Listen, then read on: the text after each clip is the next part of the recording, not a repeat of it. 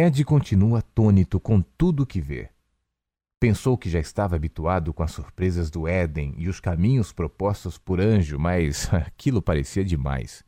Nunca pensou em revisitar o seu passado dessa maneira, quanto mais naquele dia. Ele sabia que muitos dos seus traumas nasceram ali. Os acontecimentos daquele longínquo 1977 marcaram sua vida e instalaram nele questões que, apesar de se projetarem em formas diferentes ao longo do tempo, eram exatamente as mesmas. Por que tanta coisa ruim pode acontecer às pessoas boas? Por que comigo? Por que meus pais?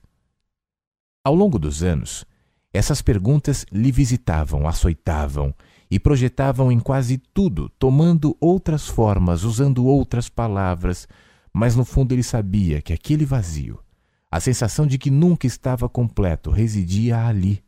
E provavelmente tenha começado naquela noite, quando não pôde voltar para casa.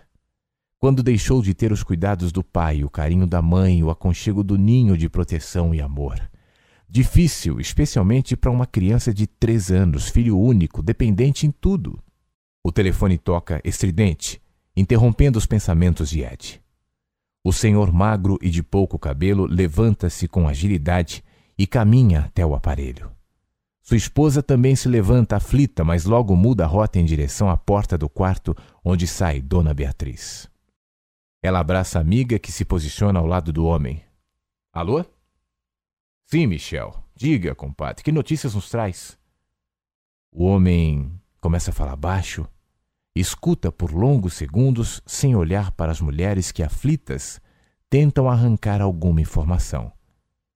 Ed observa com extrema atenção. Ok, meu amigo, ok, estamos esperando. Isso foi tudo que o homem disse. Ele desliga o telefone e as duas senhoras despejam perguntas. O que, que ele disse? Por que demorou tanto para ligar? Como é que estão Vitor e Rose? Vitor e Rose. Repete Ed, quase sussurrando. Você sabe por que estamos aqui? Diz Anjo, voltando-se para Ed. Vitor e Rose, meus pais, conclui Ed, aparentemente sem ouvir a pergunta de Anjo. Sim, são eles. Aqui temos uma das chaves que abrirá seu entendimento para muitas coisas. Nessa noite você dormia no quarto, era pequeno demais para se lembrar do que houve mas as consequências vivem em seu coração e ainda lhe fazem mal. Mas qual a razão de revisitar este momento tão difícil? pergunta Ed. As experiências que vivemos ao longo da vida, Ed, têm o poder de construir nosso caráter. Mesmo as mais longínquas, as que mal nos lembramos, podem servir de base para organizar as que virão depois. Essa noite tem grande significado na maneira como você passou a enxergar a vida e a si próprio. Anjo faz uma pausa, percebe que Ed continua atento aos movimentos da avó e do casal de amigos. Coloca a mão sobre o seu ombro e continua. Meu amigo, tudo na vida é uma questão do amor. No fim das contas, os problemas humanos sempre estão relacionados a como se sentem em relação a ele. Ed volta-se para Anjo, não diz nada, apenas escuta. É por isso que, ao longo da vida, todos têm inúmeras oportunidades de se relacionar-se com amor. Nas contradições entre os diferentes, no aconchego do lar, na intimidade de amigos, nos prazeres mais simples, no sentimento de gratidão, dependência, misericórdia, ele, o amor, se expressa e abre possibilidades de interação com cada ser humano. Ed ouve e arremata, relembrando uma conversa anterior. Sim, tudo que vive fora só existe porque encontra correspondência uh, com o que já é na interioridade, não é isso? Anjo sorri com satisfação e continua: Sim, exatamente, meu amigo. Vejo que tem entendido nossas conversas e fico muito feliz com isso. Depois prossegue. O corpo de vocês é constituído de carne, sangue, órgãos e ossos mas a essência de vocês é constituída de amor. O corpo se alimenta de ar, comida, água. O espírito se alimenta do amor, que se expressa por ilimitadas maneiras entre pessoas, na arte, na música, na gratidão, no silêncio, em momentos simples e felizes, de maneiras tão sutis que precedem explicações. O amor está em todos os lugares, porque sem ele a alma atrofia. Mas, anjo, o que isso tem a ver com esse momento de minha vida? Essa noite, Ed, marca o momento em que você começou a questionar o amor. Mas eu só tinha três anos. Eu nem me lembro exatamente de como aconteceu, além do mais, como uma criança tão pequena pode questionar qualquer coisa. Existem muitas maneiras de sentir, Ed. No seu caso, o questionamento não nasceu como uma questão filosófica entre o bem e o mal, mas se instalou como um sentimento que ao longo da vida lhe roubou parte da possibilidade de se relacionar com o amor e, consequentemente, com outras pessoas. Fui punido por isso? Ed, lembre-se de tudo que já conversamos. Não se trata de punição, mas de escolhas. Eu sei, eu me lembro que nós falamos sobre isso. Acontece que eu só tinha três anos. Será que é razoável que uma possível escolha feita nessa idade tenha o poder de influenciar minha vida inteira? Ed usa um leve tom de irritação na voz. Aos três anos, Ed, você não escolheu somente interiorizou um sentimento que foi cultivado ao longo do tempo. Amigo, o que você precisa entender é que as escolhas que mais nos afetam ao longo da vida são aquelas que fazemos todos os dias. São escolhas diárias que nos formam ou deformam enquanto caminhamos. Uma opção momentânea não tem o poder de mudar a nossa rota, seja para o bem ou para o mal, sem que essa escolha passe por reafirmações todos os dias. Não foi esse bebê quem determinou o que você seria hoje. Talvez aí as circunstâncias que te influenciariam nasceram, mas não houve sequer um dia em que o amor deixou de se relacionar contigo de várias formas, em momentos ilimitados, tudo na tentativa de lhe abrir possibilidades para novas escolhas. Eu nunca pensei nisso, comenta Ed, ainda de olho na cena do senhor magro, sentado e as duas senhoras em pé à sua volta, aparentemente tentando colher alguma informação referente ao telefonema. Ele ouve por alguns segundos e continua.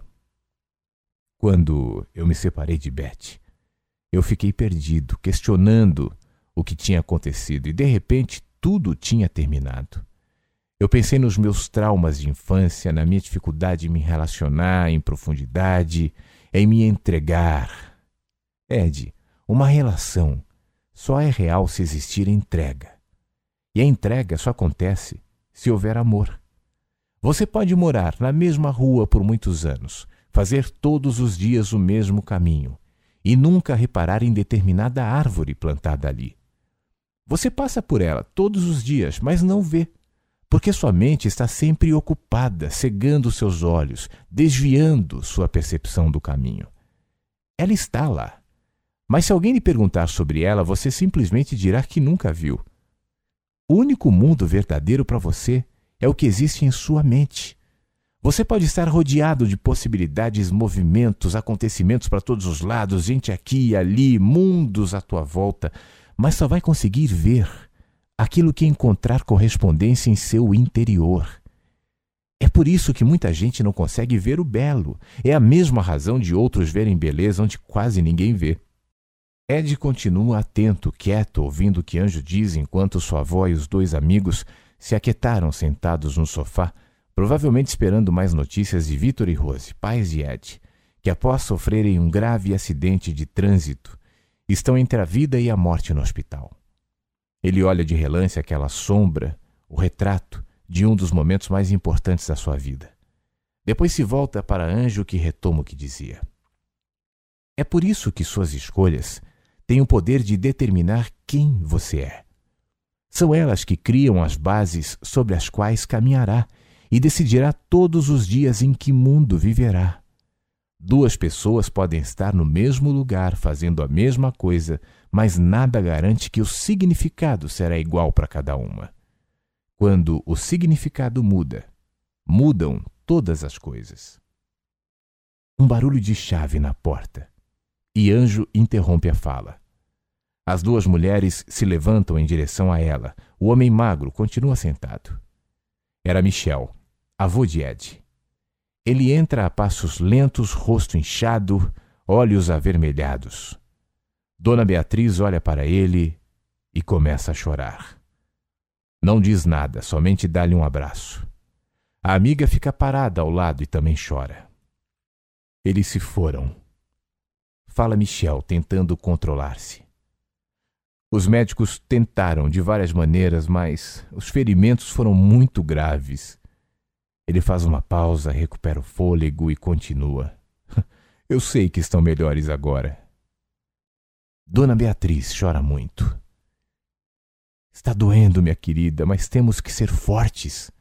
O Ed vai ficar conosco, seremos seus pais a partir de agora. Temos que cuidar dele. Temos que ser fortes. Ed tinha três anos e dormia no quarto ao lado. Era pequeno demais para ter consciência do significado daquele momento, mas, de alguma maneira, aquilo se instalaria nele. Cresceu sabendo que os pais tinham morrido em um acidente de carro depois de voltar da casa de amigos. Um motorista bêbado acertou o carro do casal com violência em um cruzamento, não dando chance para desviarem. Quando maiorzinho, Gostava que vovô Michel contasse histórias sobre os pais. Era um jeito de se sentir mais perto deles. Agora que acompanhou tudo, que viu a angústia dos avós na tentativa de poupá-lo, depois de experimentar a sensação daquela fatídica noite, parece que dava um significado diferente para tudo aquilo. Não era mais uma história distante de algo que cresceu ouvindo, mas nunca presenciou. Parece que aquela experiência lhe trazia de volta para o chão mais básico de sua existência, onde muitas das suas questões começaram. É claro que o simples fato de observar aquela noite não era suficiente para trazer todas as respostas, mas sentia que ali começava um movimento de cura das feridas interiores, onde cada pecinha seria importante na construção do quebra-cabeça de suas emoções, que até pouco tempo pareciam tão confusas.